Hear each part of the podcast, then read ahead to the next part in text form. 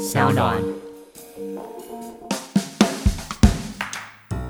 我们把它带入了一个丛林，那我们又给他地图，也有给他这个罗盘、指南针，同时我们还有一位向导陪着他一起往前进。是，那我们常常说了哈，没有不正确的判断，只有不充分的资讯。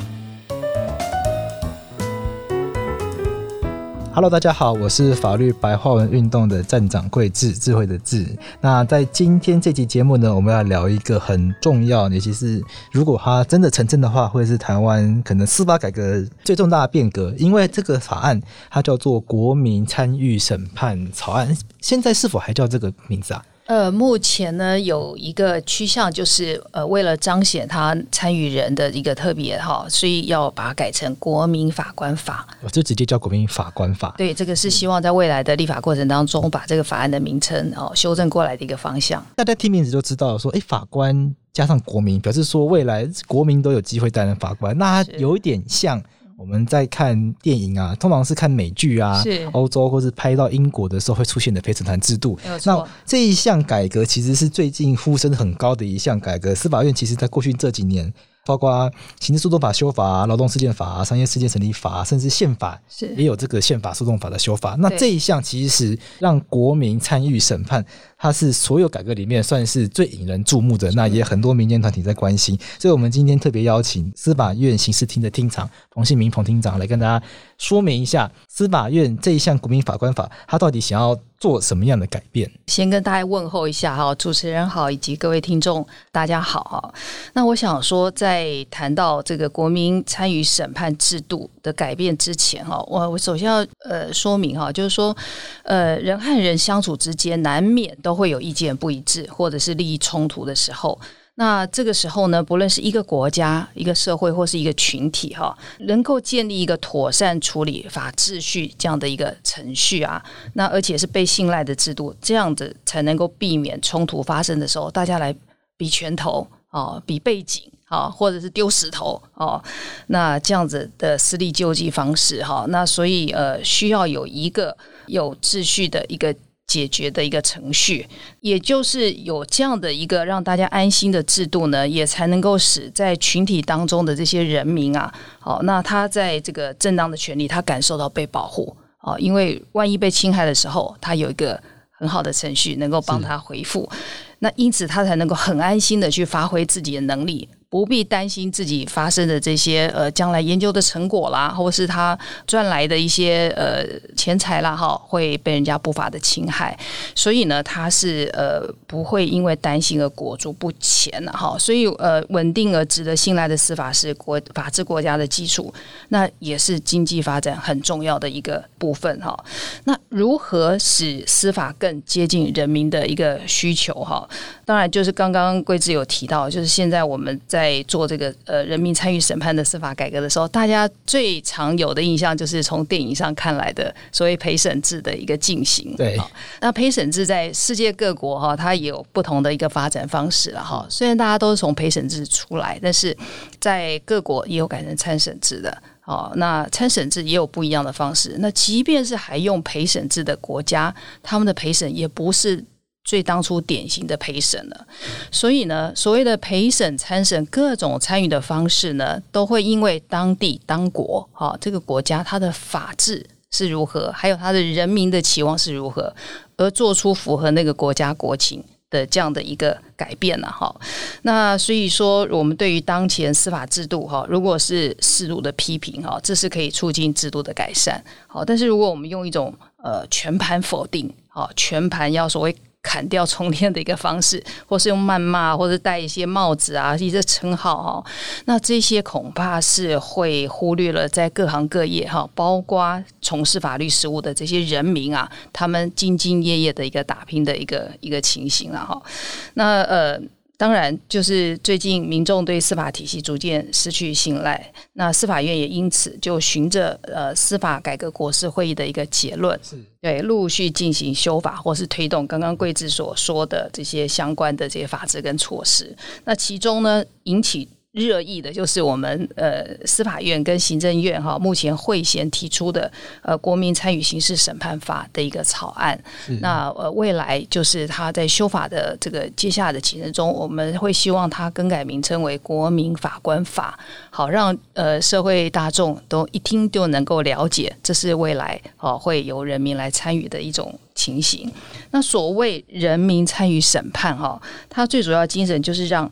完全没有审判专业知识经验的这个一般国民来加入审判程序啊，那加入的审判程序包括呃听讼啊，听检察官、辩护人啊提出证据资料，那包括他可以问案，他也可以去问被告，哦，他可以直接问被告，是也可以问证人。哦，他也可以问证人。是，那如果需要问的时候，也可以问被害人，所以他有他有询问的权利。哦，就跟法官直接讯问的那个是一样的，是是一样的。因为国民法官他当在这个案子当中被选出来的时候，他就是法官了。是，对，他必须跟法官一样，要做公正呃独立的一个审判，不能受到任何的干涉。绝对中立，是他的所有的职权都跟法官一样，所以我们必须视之为法官，他们也必须把自己当为法官。那他们听讼啊，啊问案啊还有最后。下判决的判决形成过程，那有人民的声音参与进来，这个就是呃我们希望的朝向的一个司法改革的一个方向。厅长像是呃为什么会觉得说引入人民参与审判会是一个好的改革方向？因为大家过去很多这样的一个对司法一个批评，譬如说不信赖司法啊，或者说用恐龙法官这样子的一个很激烈的字眼，某种程度上大家会觉得说法官都被骂恐龙的，那一般人民其实其实心知肚明啦，更不懂法律嘛，可能其实更恐龙。对 不对？那为什么？其实这个讨论有时候，大家回过头来，我我跟身边朋友亲友讨论说，哎，国民法官法，或者是用学学美国用陪审团是不是好事？一开始大家就觉得说，哎，好像蛮好的。后来很多人就会觉得说，啊，糟糕，我自己根本不懂法律啊，我去判案可能更可怕，更糟，担心自己更可怕。对啊，那 这样子的改革方向为什么会是一个好的方向？是一个可以让司法成为更值得大家信赖的司法？最主要哈，是因为呃，大家现在对司法因为距离哈而不了解，然后产生的不信赖感啦。那因此呢，我们希望透过这样子的一个审判制度呢，让司法能够更透明。是啊，那这个透明呢，不是表面上的透明，而是让他们在具备法律专业的情况之下，比如说他可以透过对话跟法官的对话。那比如说，他可以去问证人、问被告。那因为他们最后要做一下判断，是哦，所以我们不能让他在无知的状况之下，充满了疑惑的状况之下，那最后硬要去做出一个这样的一个判断啊。那因此呢，呃，当人民在未来国民法官制啊这样的制度之下进入法院之后，那法官会对人民的这个诉讼照料呢，包括检辩双方都要对人民有诉讼照料，那使他们能够。在这个所谓法律的专业的知识的这个部分，如果有落差的话，能够补足起来。那在同样的一个呃，对于法律认知的标准之下呢，那一起去看这个案子到底发生了什么事情啊？那去呃，用他们多元的一些经验，然后一起来讨论，然后也用这些呃他们的生活上的一些呃专业知识来影响法官。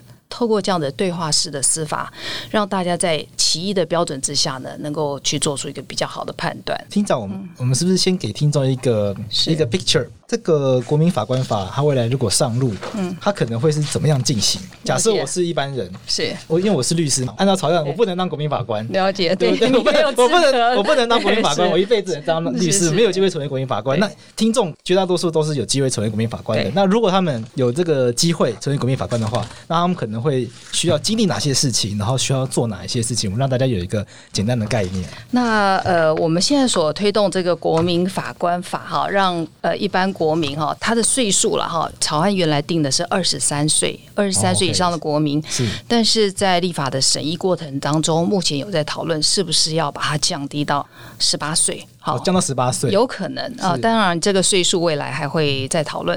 可是超过这样的岁数的国民，那他又在这个法院的地区好住了四个月以上，那表示他能够了解当地的风土民情。那同时他是中华民国的国民啊，是那他就有可能哈透过呃海选的方式被选出来成为国民法官。海选是自己去报名吗？啊，那当然不是。星光大道海选是大家自己去报名，当然跟买乐透是不一样的 对。不过我举个例来讲哈，就是说按照法案的规定，呃，每年的十月左右，那法院就会把下一年，哦我们估计法院可能需要多少国民法官的这个名额，好，那报给当地的政府。那比如说我拿新北地区来做举例好了，好，那新北地区根据我们统计哈，以原来草案所说的超过二十三岁，那在当地居住四个月以上的中华民国国民，大概一百多万。哦，这么多，对，有一百多万人。可是，呃，也许在新北地区，他一年不会审到这么多的案件，是。对，所以他可能把来年的人数，新北地院，新北地院的下去，因为跟听众解释一下，新北市有一块是基隆，哦，对，有一块是士林，没有错，归士林地方法院。所以刚刚厅长讲的新北地区，其实是指板桥、三重、新庄这一带，没有错，没有错。呃，新北地方法院管辖这个地区，是好，它所对应的可能会变成国民法官的人数有一百多万人。哦，那但是，一年不会劳烦到这么多的国民法官，所以他我们会先依循这个叫做最大的大水库了哈。那请这个地方政府呢，他用呃未来我们会有一个像电脑随机选的方式，可能他会选出来次一年，比如说需要一万名的。这个基础的这个名册。是。啊，那这个名册呢，他就报给地方法院，地方法院呢就会延请呢，比如说这个审检辩啦，还有社会公正人士啊来审核，说他是不是确实是符合这个标准。那我们刚刚说的积极资格，比如说他一定的岁数以上，嗯、那居住一定的时间以上，还有中华民国国民，但是有一些消极的规定哈，就像消极就是说有这个规定就不可以当，你就不可以当这个国民法官。好，那这个在比如说啦，他本身涉及到刑案呐、啊，好，受到刑罚一定期间没有满，或者说他身心因素哈。他可能受辅助宣告，好这些状况，那或者是说他担任特殊的职业，是像总统、副总统，好，这可以理解。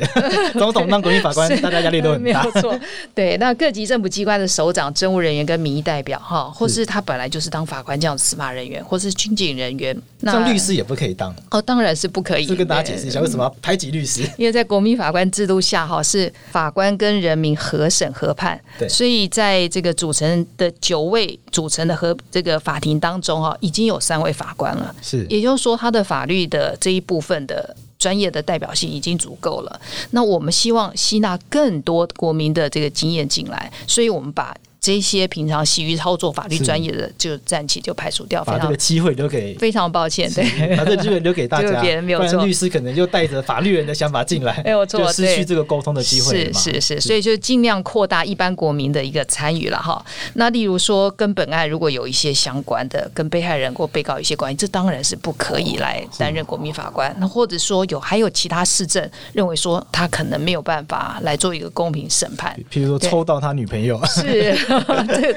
对啊，还没有成为配偶，理论上没有回避对对对，没有回避的事由是，可是可能会觉得不公平。对，因为他他可能自己心里觉得他会做出很公正的判断，可是在这个外观上面哈，那可能会影响最后做出来的判决结果，会让人民不信任。所以在这样的一定的关系影响之下，那他就会被排除。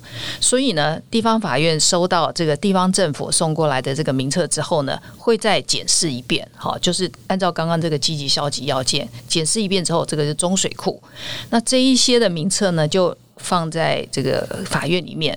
等到真正有案件发生，检察官起诉了哈这一类的案件，比如说这个有人死亡啊，因为故意犯罪有人死亡，这样案件送到法院来收，那法院呢就会从这一些的名册当中去。再用海选的方式啊，随机抽选的方式，那挑出呢一批候选的国民法官。是啊，那法院会把相关的资讯呢寄到这些候选人家中，然后请他们填一下说，说那你们跟这个案件有没有一定的关系啦，或是你家里有没有什么特殊的状况哈？呃，不能来担任的了哈。是，那这些人。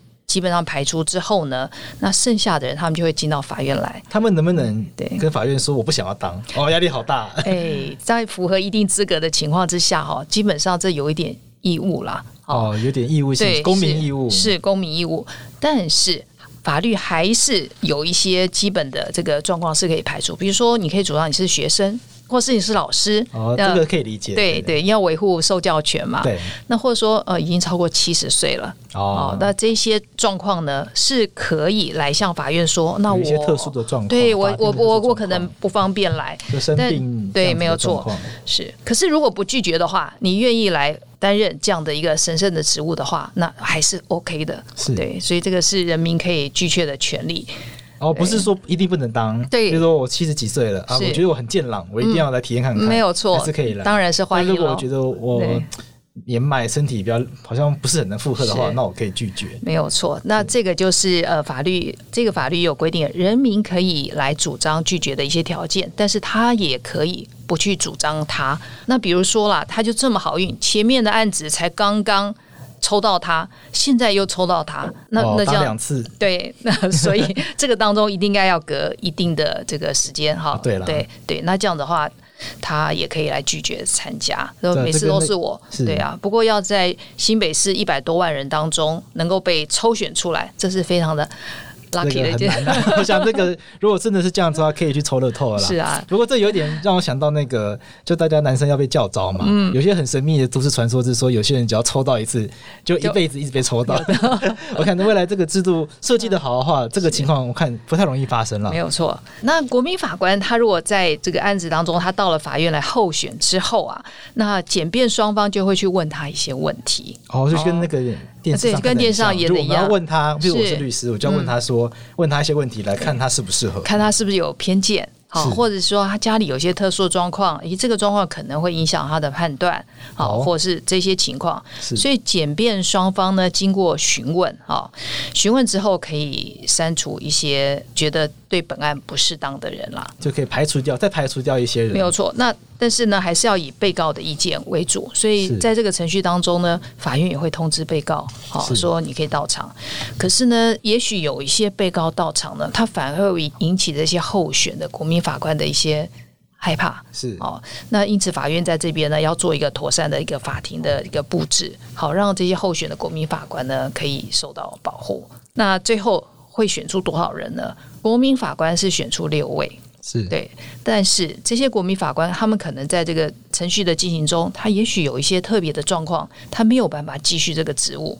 那为了避免这样状况，还会选出一到四位的备位的国民法官。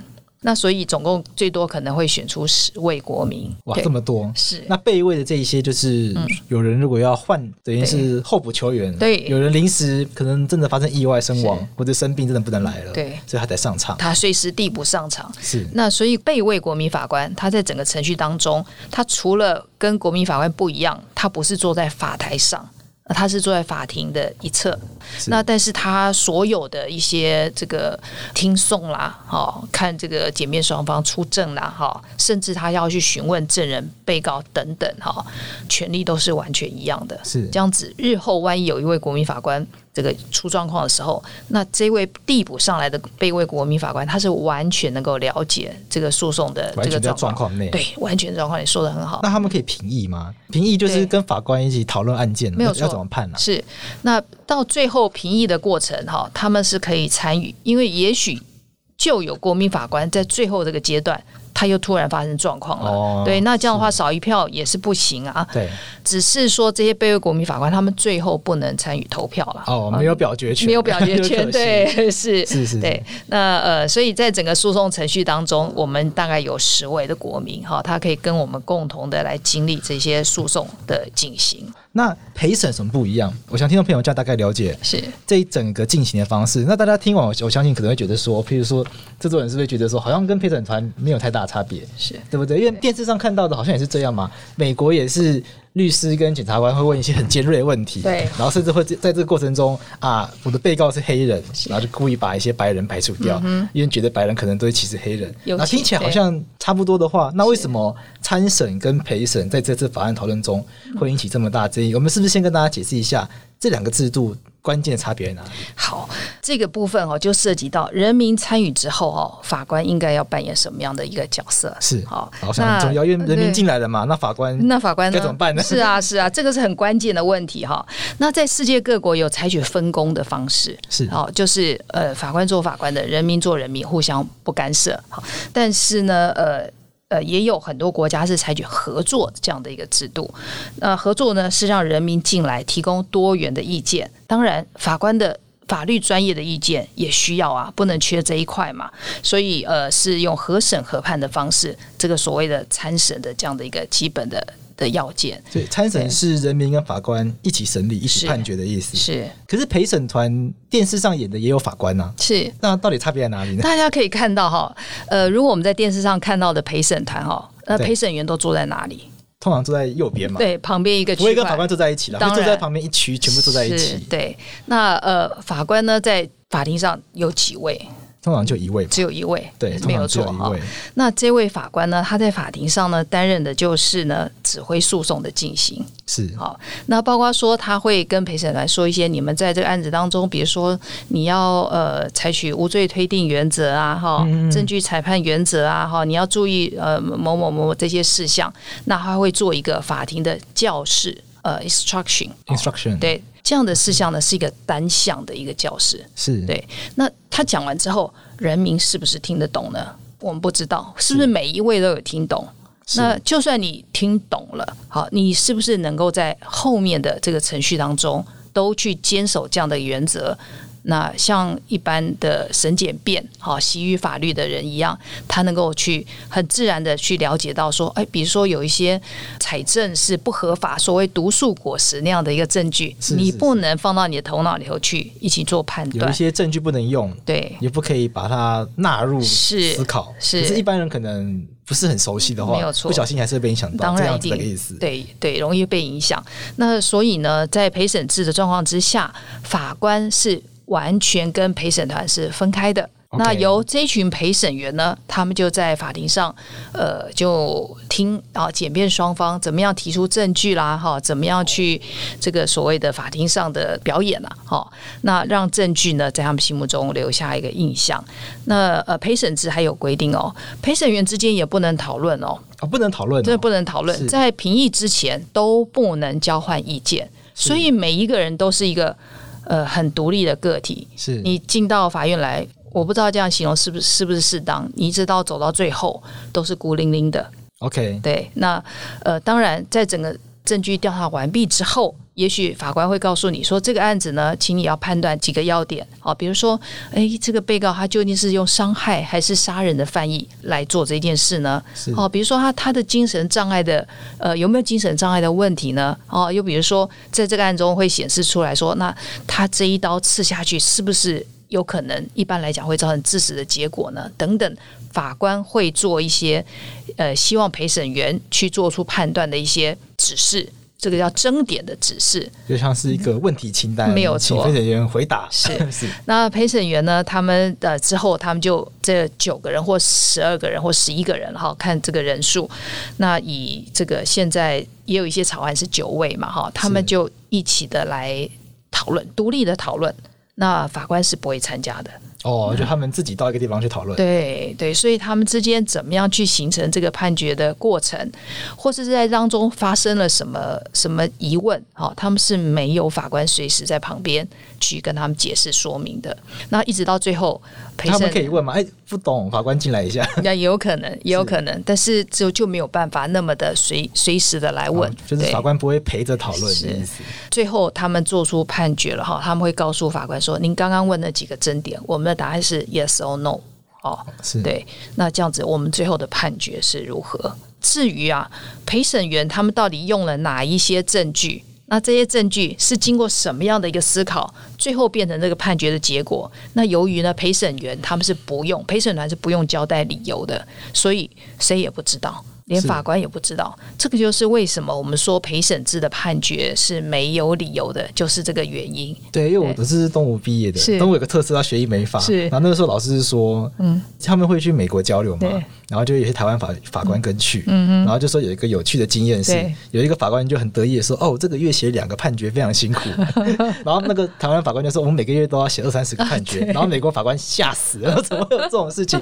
所以我第一次知道说，哦，原来美国的法院好像是可以。不用写判决书的，是其实也没有办法要求法官写判决，对，因为陪审团没有，他根本不知道陪审团里面的讨论是如何啦。对，好，那这个大概就是现在陪审制所谓的，就是被告不知道他为什么被判了，他只知道一个结果。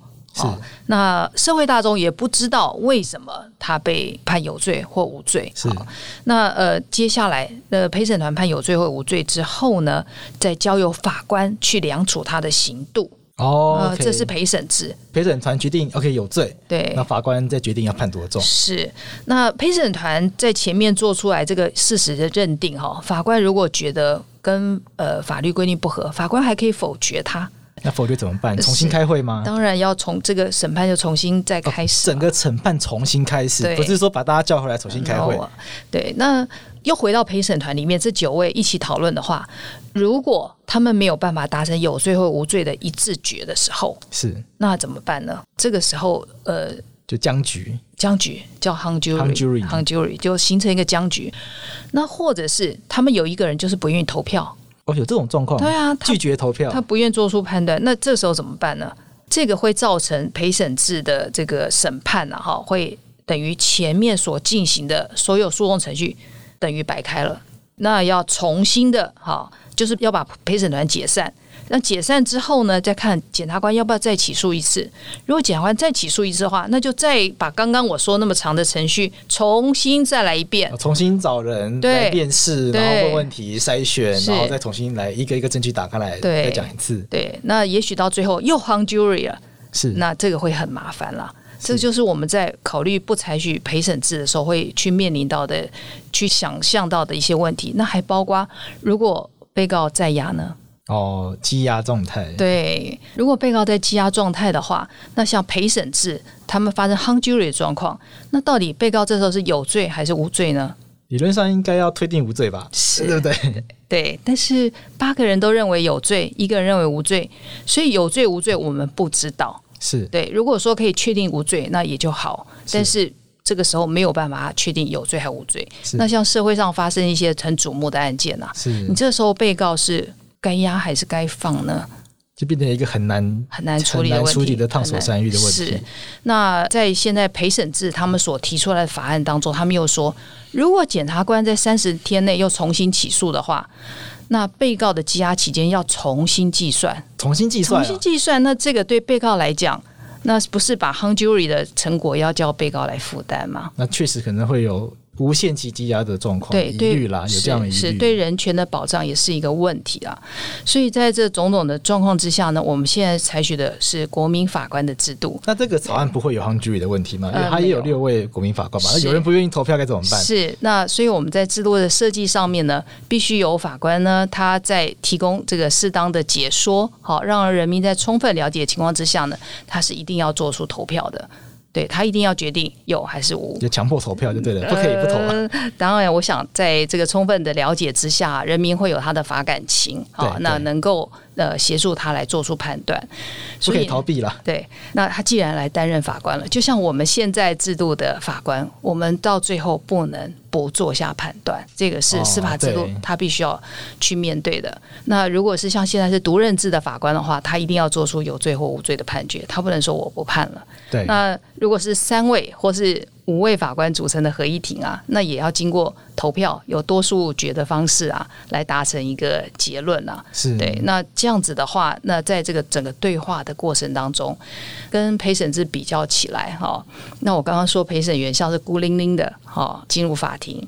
那他可能在那个简便出证的程序，哎，检察官跟辩护人他们提出证据的这个是非常快速的哦。是对。那证人到庭来接受询问、诘问啊，哈，这些过程也很快速。他当中有若干的法律专业在内啊，哦，人民如果不了解的话，那该如何是好呢？对啊，有时候问证的过程很很多法律术语，譬如说突然异议，然后立异议理由哦，诱导没有错，可能就哎大家还没有听懂为什么诱导，然后又突然继续进行。对呀、啊，那这下子该怎么办？对呀、啊，是啊，对我们所常有，比如说他是正当防卫，可是你不能确保所有人民都了解到底是什么叫做真正的正当防卫，你可能需要一定的解说，因为大家文字上面的理解可能跟法条还是会有落差了。对。那像这一些的法律的名词跟概念啊，在整个诉讼当中都是充满了这样子的一个呃，人民可能觉得有疑惑的地方。那他随时呢可以去请教法官，这个就是国民法官制度啊，让法官跟国民一直在一起，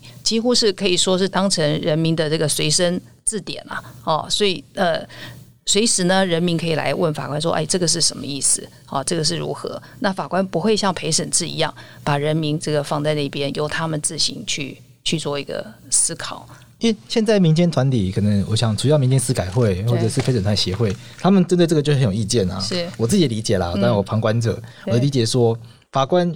美其名是教教那个法律观念嘛，对，会不会就形成权威效应？嗯、那大家啊，法官比较专业，那还是听法官的。那当初想要达成这个可能沟通啊，或者是引入这个民意民意的想法，对，是不是可能就没有办法达成？对，因为可能某种程度上被法官引导。是，那那这样子的话，该怎么办？这确实哈，是这个呃，主张陪审的朋友常常。提出来的一个疑虑了，对啊，因为陪审自己看完全自己开会，法官不可以来，嗯、那就不会有这个考虑了，没有错。除非那个法官给陪审团的 instruction，对，或者是他的这个指示本身有一些很诱导性的，是。或是一些很情绪性的，对，那我想。可能通常也不太发生了，对。但是就至少某种程度上有效的避免这个问题。当然，是不是引发其他问题，对，我们还可以讨论。那至少在这个层面上面，是法官去过度引导民众的疑虑就降低很多。是是。那我们这个国民法官法该怎么样去回应这样的质疑？呃，我想关于这一方面哈，其实是可以做一个深入的一个思考的哈，就是说。让人民跟法官共同来讨论，会不会产生人民服从法官意见这样的一个结果？那呃，或者是说，哎，人民好像就是聊备一格，好，人民的意见会因此就被法官带着走，哈。那这样的一个疑虑呢，我们要从这个我们现在提出国民法官法的这个草案，它的核心概念哈来做一个思考。我们认为并不会发生这种结果了，哈。是。那因为我们草案第一条就提到说，推动人民参与审判的目的，哈，是要让。司法审判因为人民的参与而更加的一个透明，那更简单、更好理解。对，好，那所以说要实现的是人民跟法官之间的一个对话。是，好，那呃，也就是说，在法院的判决当中，可以展现人民对于公平正义最素朴的那一块的期待跟价值观。那这样子。才能够实现的人民对司法的一个信赖度的一个一个提升啊，哈，那这样呃，人民因为参与，他也会更关心司法呀，那。透过这样的民主审议的实践呢，可以潜移默化的这个涵养这个公民参与跟法治的文化了哈。那也由于就是说我们在这样子的一个呃诉讼制度的改变上哈，一定会带来法庭风貌的一个基本的一个变化。我相信会差很多。是，那以前讲给专家听的，现在人民也许哈他还需要更多的一个一个解释哈。我想这也就是法律白话文呃要推动的一个一个。以后这个东西就我就要在法庭上，我现在开庭都很。听说啊，这个是有认识过失，那就过去了。是，那以后就要解释什么叫有认识过失。过失对对对，所以说，如果检辩双方都可以意识到说，哦，现在的审判者不是专业者哦，它里面还有素人哦，有这样意识到的话，而且人民的时间是有限的，人民也没有那种专业知识的基础啦，所以要讲到让人民可以听得懂，好，他能够接受检辩双方主张的话，事前一定要做很充分的准备。对，而且要把这个案子的争点呐、啊，能够理清。那呃，要严理很详周详的主张，而且而且呢，提出证据呢，也要有一定的策略啦。所以检辩双方呢，会去思考他们怎么样解释给人民听，是这样子的部分。所以呢，我们很自然的就可以期待，我们的刑事审判的风貌就会转换成以这个法庭为中心。的一个这样的一个审理，以法庭为中心是指说大家会要怎么样去解释这个比较好？呃，应该是说过往我们专业者哈来看，这有时候我们看笔录，我们就可以知道是为什么。哦、对，但是现在我们这个制度是采取起诉状一本主义嘛，也就是说，检察官起诉的时候，他不像以往会把所有的卷证全部送到法院来，no。他们只有提出人事实地物一个简单的社会事实，那证据呢是由检察官跟律师事先透过交换。好，他们去厘清哪一些证据该怎么提出来去讨论。那这个东西是用书证的方式呢，还是要用人证的方式来显示？那这一切啊，都是检辩双方自己去交换这样的一个意见哈、可能跟大家解释一下，因为现在刑事诉讼检察官起诉之后呢，法官其实呃所有的资料都给法官了。讲白话来说，所有资料都给法官了，在法官开庭之前通常会看一看。当然一定要一定要看嘛，不然怎么开庭？是啊，所以。但有一些会质疑说，那法官是不是开庭之前就看了很多不利被告的东西？嗯、这是现在有一些学者、民间人士对现在制度的批评。是那刚刚厅长讲的起诉状一本主义，他意思就是说，以后检察官起诉之后呢，不会把资料都过去了，没有错，至少。使用国民法官的案件，对法官只会拿到可能像一个简单的摘要，本件发生什么事情，是，所以我们认为它构成犯罪。对，可是所有的证据呢，要等到开庭的时候，法官才看得到。是，法官跟国民法官都只有在法庭上的那个同一时刻啊。才能够接触到证据，这跟我们现在的制度的确是非常大的一个一个转变，是一个很大的差别，很大的差别。那这个也就是我们所说的卷证不并送的这样的一个制度了哈。OK，对。那既然法官事前都没有接触到任何证据，人民当然也没有，他们就必须在法庭上面看着证据资料，哎，凶刀、血衣，啊，或是证人怎么说。或是把证人传来，好做交互诘问，那当场呢问给法官跟国民法官听，好，那在这个当中去形成行政，所以法庭的活动会变得很重要。而且在法庭的活动当中呢，检辩双方用白话文的一个方式来陈述他们的这个呃证据的内容、证据的证明力的部分呢，那这个就会变得非常的重要。这个跟以前还会是不是会有一个很大差别？因为以前现在的诉讼。坦白说，我觉得比较还是比较偏重诉状。对，因为有时候法官有有些法官坦白说，他就说：“那大律师，你是不是把你意见完整的写成诉状，我来看？”那未来这个状况在就不能发生，因为它全部都要在法庭上面呈现。你不能说啊，我回去用书状补一下，写给你看，不行。没有办法，人民可能要在法庭上就听到这个整个。你要让人家当下就要听懂了啦，对，不能回去写万言字让人家看。对，没有 没有这个部分。对，那我顺便讲一下，就是说在在日本来讲哈，他们。呃，整个诉讼程序啊，大概会用集中审理的方式，这也是我们未来要裁决的方式。是，所以庭期呢，大概四五个庭期就会结束了。哈，比如说四五个上午或是下午，有连续四天的概念。对对对，连续四天。那这个之后呢，人民和这个国民法呃国民法官跟法官就要直接进入评议。OK，把结论最后一次开完。对，立刻就要开会。对，立刻就要开会，做成评议的结果。好，那所以这个是集中式的一个审理了。那跟现在差很多，因为现在大家都知道，这个法诉讼其实蛮长的。对，每一庭之间可能隔一两个月。对，所以很多人就会好像说，那以后当国民法官，那怎么一直这样请很难请假？对啊，要怎么配合？对啊，你隔三差五的开一下，一个月开一次，可能都忘掉了。没有错，对啊。所以集中式审理哈，主要就是也是能够减轻国民法官的负担呐哈。是。那国民法官在在跟法官。共同讨论的这个过程当中，人民不会一味的去服从法官的意见，哈，而且人民的意见也不是完全没有改变法官的一个可能，哈。比如说，我们根据过去对模拟法庭观察的结果显示，哈，对于结合自己一般生活经验的这些事项，哈，那人民呢，他是会可能会基于自己的成长背景，哈，或是他的生活经验、工作经验，或是他的价值观念，会提出积极。不同的一个观点哈，比如说，呃，我们说这个有没有达到使这个被害人致使不能抗拒这样的一个程度？这个我们常用的嘛哈，强暴胁迫有没有致使被害人不能抗拒？那像这种呢，那一般人都会去感受到说，那这样子的一个例子哈，比如说你拿刀指着他，或是你远远的吆喝他，或是你用手勒住呃被害人的这个脖子，好，或者是在一个热闹的场合。好，或者是在一个僻静没有半个人的这个公园里面，这个可能都会对被害人产生一种能否抗拒程度的这个不一样。是，对，那这些呢，这个就涉及到说，一般经验之下，对于不同强度的一个强暴胁迫行为呢的认知跟抵抗能力，每个人都有他的一个想法。因为大家经历过的事情可能不一样。是，那又比如说，那呃，在吵架之中哈，拿刀就有拿刀刺了别人一下的这样子的一个行为。那这个行为到底我们是评价为伤害还是杀人未遂？好，这个其实很常见的争议。对，因为这个刀刺下去，到底有没有要刺死人？是，因为这个刀，譬如说它刺在大腿上面，对，好像不会死人。是，可有些人会觉得流血过多又会死，嗯，所以这个是一个模棱两可、很很灰色地带的事情。对，对，尤其是他刺这一刀的时候是在什么情况之下刺的？哦，嗯，他的是有双方言语这个激怒了呢，或者是他从旁边拿起一把刀呢，还是他是携带的准备好了这把刀？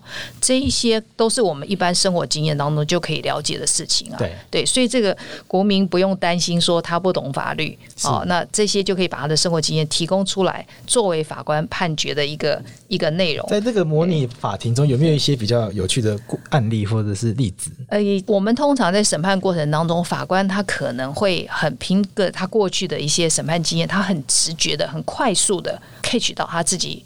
就抓到过往的审判习惯的一些认定了哈，但是呃，在国民法官的这样的一个情况之下，呃，所有国民对于同样的这样的一个场景，他可能会有不同的疑问，嗯，嗯，比如说有一些是法官没有去注意到的，是。哦，为什么被告脸红红的？哦，他是喝酒了吗？是。还是他是血压太高呢？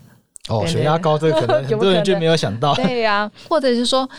他为什么在这种场景之下，以他呃平常是一个非常守法的老百姓，他为什么会拿刀出来刺人一下？对，是。那像我们过去在讨论到一个，就是呃，他长期照顾哦他的亲属的这样的情形呢，这些生活的压力，比如说法官如果没有这样经验的话，他可能不会去理解到一位。呃，家中有需要长期照顾的这样子的一个家人，长照压力的，对的这样子的一个状况。那又或者说，呃，法官可能对于呃孩童的一些表达能力好的认知呢，呃，可能没有像一般国民常常，如果他常常，比如说他是幼儿园的老师啊，是那他常跟孩子这个有沟通的经验啊，那这个时候呢，如果是儿童的证词的话，那对于法官或是对于他来讲，他可能会带来不同的一个一个想法。嗯，对，是。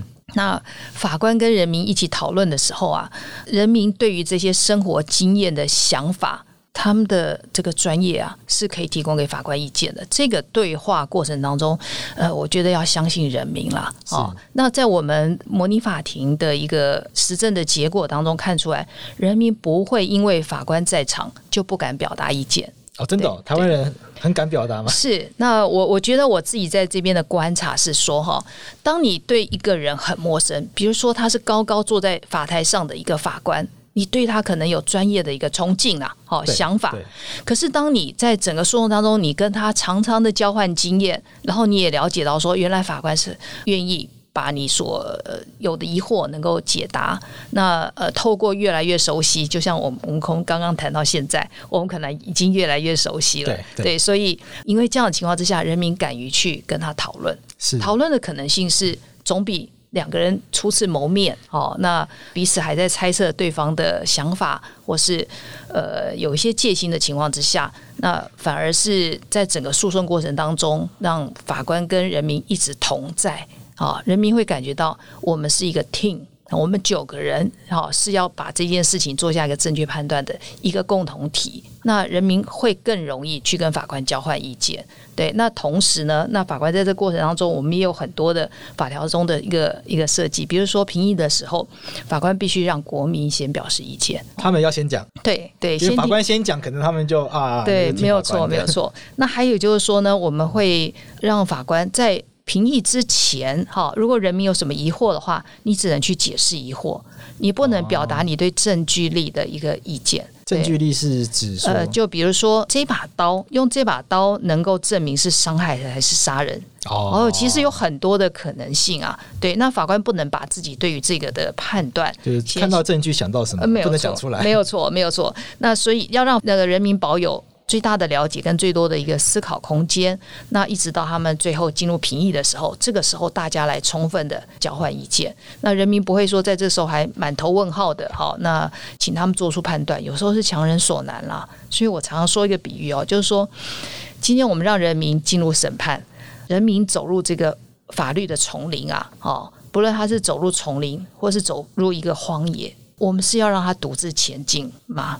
那或者是我们有给他一张地图，但是你说法官不能跟你解释地图哦，东南西北不能告诉你，必须要自己摸索的前进。诶，你有看到其他的陪审员在，可是你不能问他们，每个人都这么的孤独。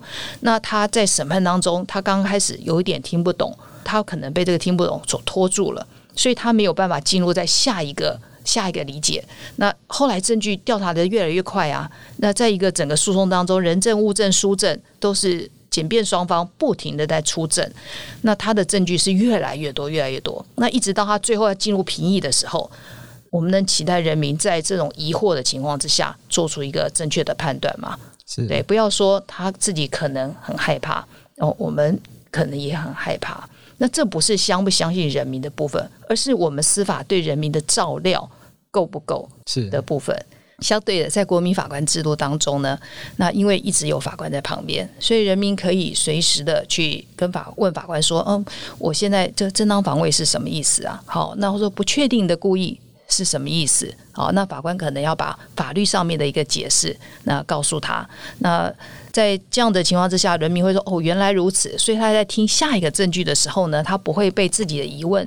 所牵绊住了，那一直到他进入这个评议过程当中，呃，就像虽然我们把他带入了一个丛林，好，那我们又给他地图，也有给他这个罗盘、指南针，同时我们还有一位向导。陪着他一起往前进。是，那我们常常说了哈，没有不正确的判断，只有不充分的资讯。是，那所以如何让人民啊，尽可能最大范围的得到充分的资讯，那这也是确保最后能够得到正确判断的一个，我觉得是一个最重要的基础啦。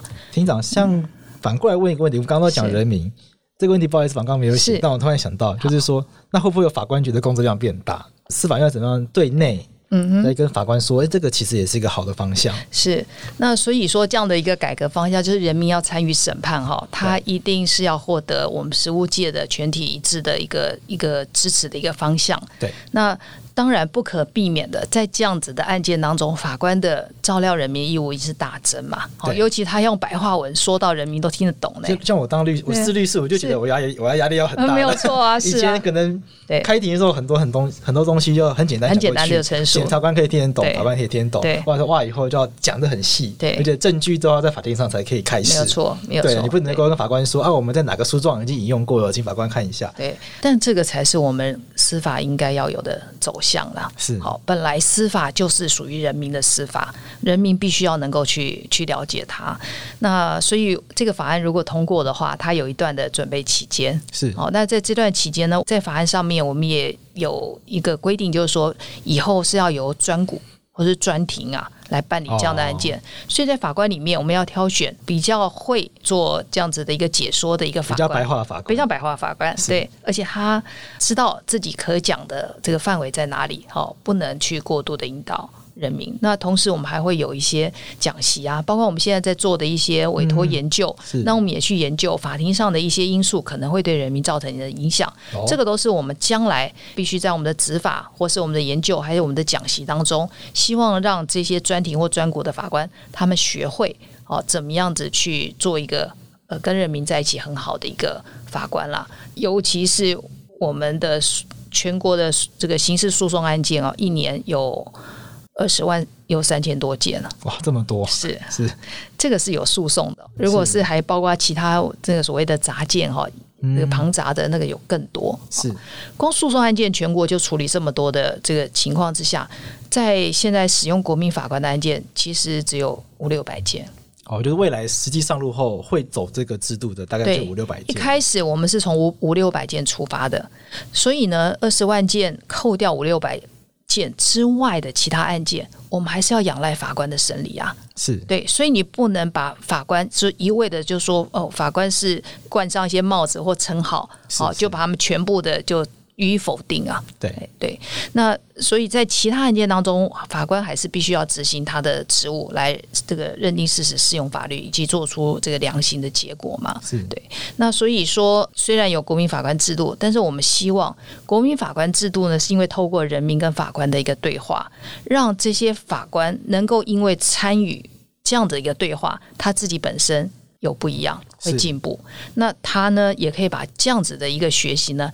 带回到他自己所承办的其他案件中。哦，这些法官还会是还会去办其他案件吗？对，他还有其他的案件。那同时，他也有可能，因为他这样的观察了解，他有办法把这样的一个思维带给他的同事，带给其他的法官。这个扩散的效果，扩散效果对。所以，人民参与审判的效益哈，他不会只锁在一个案件当中了。如果像陪审制的话，只有那九位陪审员知道。发生了什么事情？哦，了解，因为法官没有办法参加。对，那同时因为陪审员呢，他们具有保密的义务嘛，所以他们这个能够做产生多大的这个效应，而且他们又不用写判决理由啊。是对，这个参审制国民法官法，法官还是要写，法官还是要写判决理由，跟美国一样，对，以后写两件就好了，没有错。所以陪审制当。一个陪审团宣誓有罪后会无罪的时候，我们会说 What happened？不晓得，没有人知道。那同时呢，跟人民讨论的这样的一个珍贵的经验呢，也没有办法影响给当庭那个法庭的那位法官。这个法官不可能带到他其他的案件当中，那更不要说对其他的同僚产生影响。所以，呃，国民法官制度呢是采取一种对话式的司法，是对，希望透过这样的对话，让人民跟法官彼此的交流。我能够把效益带给你，你也能把效益带给我。那这样子的话，可以把这样子的效益做一个最大化的一个扩散。那我再问两个问题，就是说，因为二审好像就没有国民法官了。哦，当然，对，对啊。那二审如果要去废弃原审判决的话，嗯，那也就是说，二审觉得一审判不对，对。那这样子会不会有造成二审的法官，譬如说更大压力啊，或者是说要怎么样去？自圆其说说，哎、嗯，我们好像希望引入人民的观点，对，就二审三个法官又把人民的观点打脸了，是，要怎么样去避免这样子的？或者说总是会觉得说好像怪怪的，是，还是说二审也改国民法官一下？哦、可是这样好像又很花钱，就就会有两个国民法官组了，对，不对？对，可这样理论理论推下去，难道到三审最高法院也要国民法官吗？好像又怪怪的，那到底该怎么办？是啊，呃，认定事实哈，应该是在最贴近事实的时候啦。好，所以是在第一审，我们现在这个我们现在。框定的一些案件呢，是由国民法官制度，就是由由人民的参与哦。这个上诉制度的变革，就是刚刚所说的起诉状一本之外的另外一个很大的变革，是，也就是让呃有国民法官参与的案件的上诉啊，它不是跟现在一样采取复审制。复审就是说，全部都可以重来的意思。重来一遍，二审把一审的全部再重来一遍，这是我们现在的制度。对对对对，但是我们未来要朝向的一个金字塔的上诉的诉讼制度啊，是二审它应该是延续式的。好，延续第一审的这样的一个审判的一些证据资料，一审做过的二审就不要做。对，现在是二审完全就是一模一样的程序在跑一遍。没有错，对。所以在一审，呃，国民法官他们已经认定的证据资料，到了二审，除非啊，除非有一些例外，比如说显示公不提出来显示公平，OK，哦，或者说他那时候不提出来不是他的错。哦，当时可能还没有找到。对，那除非有这种状况，否则二审是不能提出新证据的。哦，很严格诶。这个在陪审更严格啦。是。好，那在国民法官制，它有一些就是为了维护公平正义，就是在很例外状况，你还可以提出来。否则的话，在一审，其实在准备程序的时候就产生一个证据折断效力，也就是说，你在最开始的检辩双方讨论什么证据可以提出于法庭的时候呢，你全部都要讲出来。最源头就要讲，是你不能藏起来，因为有一些律师朋友很喜欢用的就是厉害证据先藏起来，对，最后再突然丢出来当杀手锏，是啊，杀的人家措手不及，对啊，然后就赢了。有有有人会不是很好啦，对，某种程度上，我相信法官也不喜欢这种状况，对，那未来这个就不能用了。对，有的人呃，现行制度之下，有人是在二审才提出证据哦，对，他觉得决战二审哦。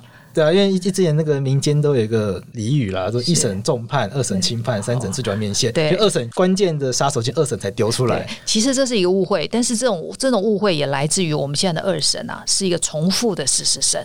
OK，所以在这个时候再提出证据，好像没有什么不可以。但是这个应该是说啊，这不是我们要发展的一个方向。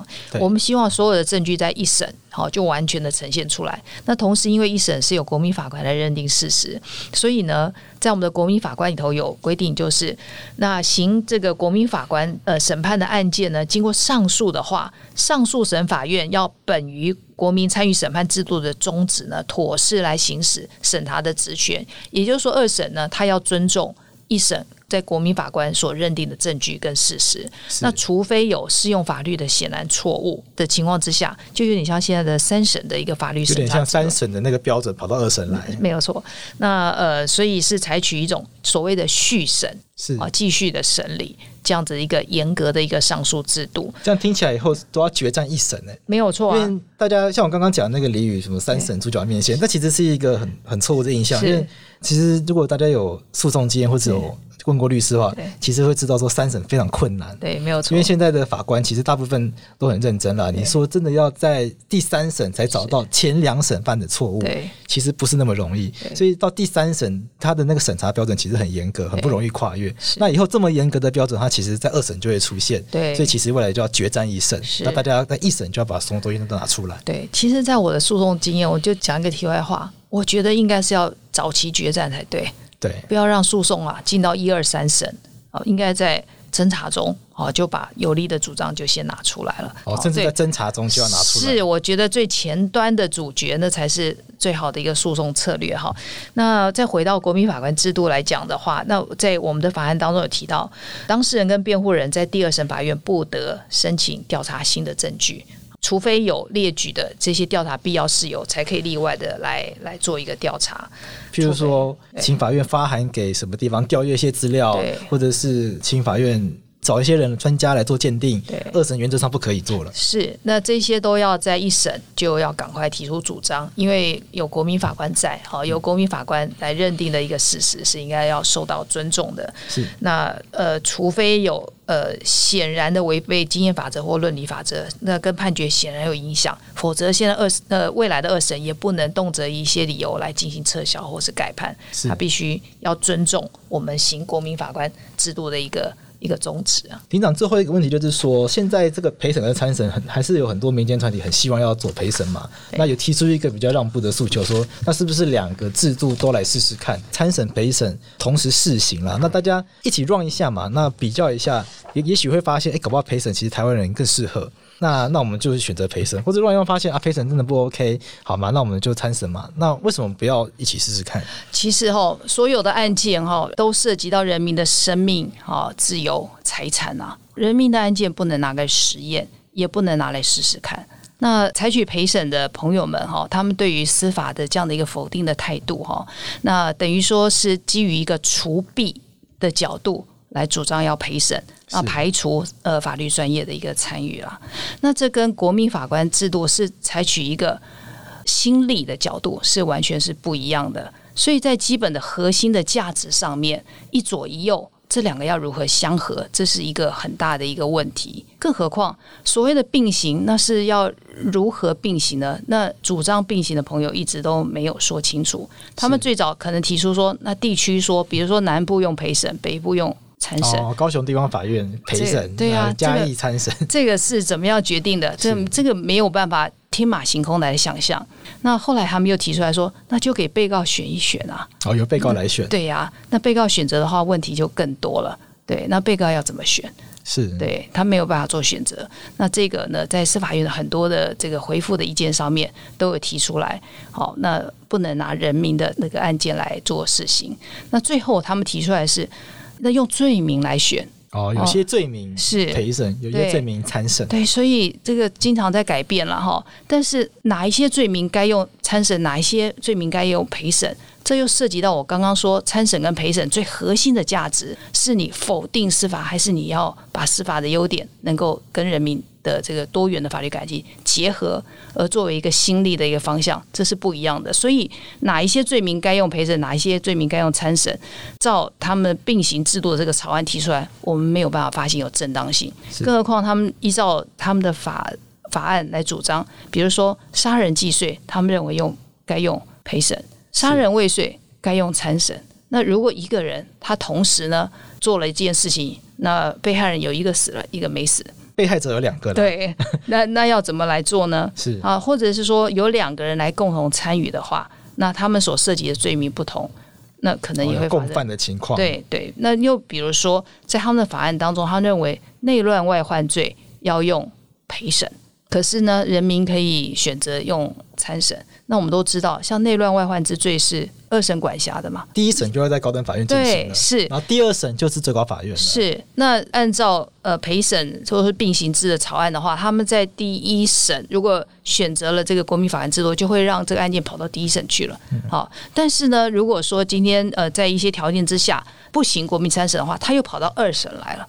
那这样子的一个制度呢，本身是会发生一些汉格的。所以，因此呢，现在他们用这个罪名的方式来区分呢，呃，这个结果也是非常的混乱，这个没有办法去进行进行这个未来并行的一个处理啦。那更不要说在并行的情况之下，日后会引发在法庭上到底要不要有藐视法庭罪呢？证据法则该怎么来做呢？好，完全用人民就是我刚刚所说的陪审制的方向方式呢来进行审判的话，它的证据法则必须要非常的严格。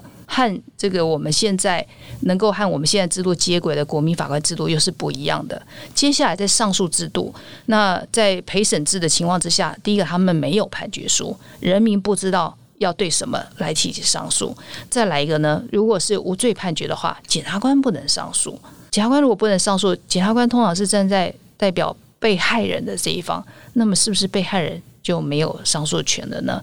那不论这件事情是呃，在陪审制朋友认为是对还是错，但是至少在并行的情况之下，我们还要有一套不同的上诉制度。之后这上诉制制度呢，会进行一个交错，所以呃，会非常的一个复杂了。所以在并行的状况之下呢，形同是把人民的案件拿来当做实验品啊。那为什么？到底为什么要主张并行呢？难道就是陪审的朋友他们说的，那就是他们一贯以来坚持的一个方向？我们可以因为这样就把人民的案件拿去任意试行吗？这个地方我们会觉得，呃，应该要采取比较谨慎的一个态度来处理。庭长之后是要跟我们分享一些模拟法庭的一些资讯，是。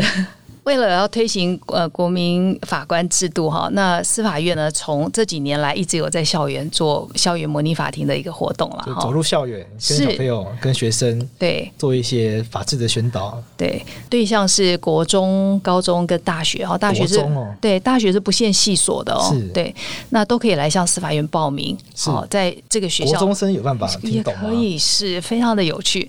这个活动呢，司法院呢，呃，它有非常我们会把。所有的事项都准备好，带到各个学校去，好让学生可以从头到尾的扮演审检辩，好扮演国民法官，可以扮演受命法官、陪席法官，甚至要扮演审判长也没有问题。好的体验，对，当律师、当检察官、当被告、证人，甚至是当法警，整个法庭连法警都有，没有错，非常的专业。那司法院会准备呃所有的相关所需要的道具。好，那呃，简报事先也会去协助场地等等的一个布置。那在活动当天呢，也会有法院的行政同仁跟的法官，会法官亲自来。呃，对，每一场都会有法官亲自到现场去。那通常是由法官来担任审判长，让孩子们在这个两三个小时里面把这个法庭活动全部温习一遍啊。那相对于我们现在的所谓的公民或是法治教育课程，可能是用老师用说的方式叫同学们背起来，然后准备要考试那种贝多芬的方式。那或者是现在也有的学校，他会带同学们去参观法庭。哦，可是很常看到哎、欸，对啊，我常常开庭的时候看到好多学生对坐在后面听。是，那学生呢？因为你在后面旁听，你看到的是一个。片段嘛，哦，可能你也不晓得现在是在什么程序，可能雾里看花啦，有老道进大观园看一下，看不太懂，那好像很厉害。对对对，我有到过法庭这种感觉，对对对，对，可是模拟法庭它是从头开始，包括呃一开始。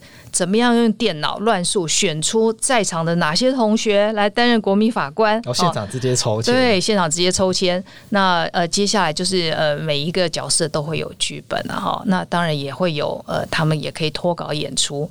那因为有这个有实务经验的法官担任审判长，所以他可以引导整个这个模拟法庭的方式进行，非常的丰富有趣啊。是对，你看孩子们当检辩双方哈，那种主张证据啦，或是为被告辩。护啦，那或者是大家演被告的、演证人的哈、演被害人的哈，那甚至他们有自主的发挥，还教他们说：“哎，那你起起来表演一下，你当时是如何被刺的？”好，然后对被刺人一刺了一刀，马上倒在地上哦。那这些都是呃非常鲜明活泼的一个法庭活动。那在这整个过程当中，呃，孩子们可以真正的去。经历到什么叫做无罪推定，什么叫证据裁判。那同他同时他也知道说，哦，原来因为我们也有提供各种的法袍。一应俱全，就好像我们在开庭一样，所以他们也不用再去背啦，因为他们在他们的生活经验中，他们就看到检察官是穿紫色的，哦，那律师是穿白色的法袍，那另外还有我们的法警要怎么样来执行职务，那甚至是通译，哦，怎么样来协助开庭，那这一些都是他们的真实经历。是，对，今年下半年的活动才刚刚展开哈，只要上司法院的网站就可以来做报名。哦，上网站可以报名。对，在此之前，呃，已经有一百三十所学。校有这样的一个经历，哦，真的是这么多了。对，甚至在离岛的地区，我们都有法官前往。OK，对，那所以呃，这个活动呢，非常的珍贵。那我们也有为老师们举办的种子营的这样子，在暑期的这样的一个活动。是，嗯，所以老师们如果觉得说啊，我要如何在学校提出这样的教案，那我们也提到，也会请到前期已经办过的这样的一个学校的老师来分享这样的一个经验。那协助老师们去了解，那当然老师们也会自己也会亲身经历一下这个模拟法庭，那去感受一下这样的一个法治教育是采取体验式的，而且是用戏剧式的方式可以吸引同学们的注意力。那我相信在同学们的这个法治教育当中，会成为他们难忘的一节课。我想这个是一个很棒的啊，因为直接体验比看课本啊、去参观啊都棒。那我想这个节目其实很多公民老师有很多学校老师在听，那会不会？那我想司法院要加油。如果很多老师因为这个节目来报名的话，就就要麻烦司法院多帮忙，然后让这些学校学生真的都可以体验到这个很棒的活动。对啊，其实法治教育是社会的基础工程啊，我们很愿意来做这一块。那这个也是一个可以让孩子们能够真正的学习到法律的基本精神的一个呃。我比比起老师的讲课，或是听演讲，或甚至来参观法庭，都能够更有更直接了，更直接、更直接、更有效的一个过程。对，欢迎大家来多多利用。是，谢谢。好，我们今天谢谢司法院刑事厅的彭信明彭厅长来跟我们分享这个国民法官法参审跟陪审的差异。那尤其很重要是说，司法院其实在这个。法案中，彭彭厅长提到，最重要的理念是要让司法跟人民对话嘛，要让要去达到这个倾听民意，然后真的可以再回到回过头来，真的又可以回过头来影响到司法，让司法一起成长的这样子一个理念是最重要的。是，所以这也是呃，不论不论听众朋友认不认同，但我相信今天彭厅长把这样的理念说得很清楚。嗯、那在这个国民法官法的制度的选择上面，还会有很多辩论进行。然后想今天彭厅长的说明可以让大家。更了解司法院推行国民法官法的理念及想法。好，那我们今天节目就到这边。如果听众朋友喜欢法科电台这个节目的话，记得给我们五颗星，也可以在 s o n g o n、Spotify、Apple Podcast 上面订阅我们，而且给我们五颗星的评价。谢谢大家，谢谢。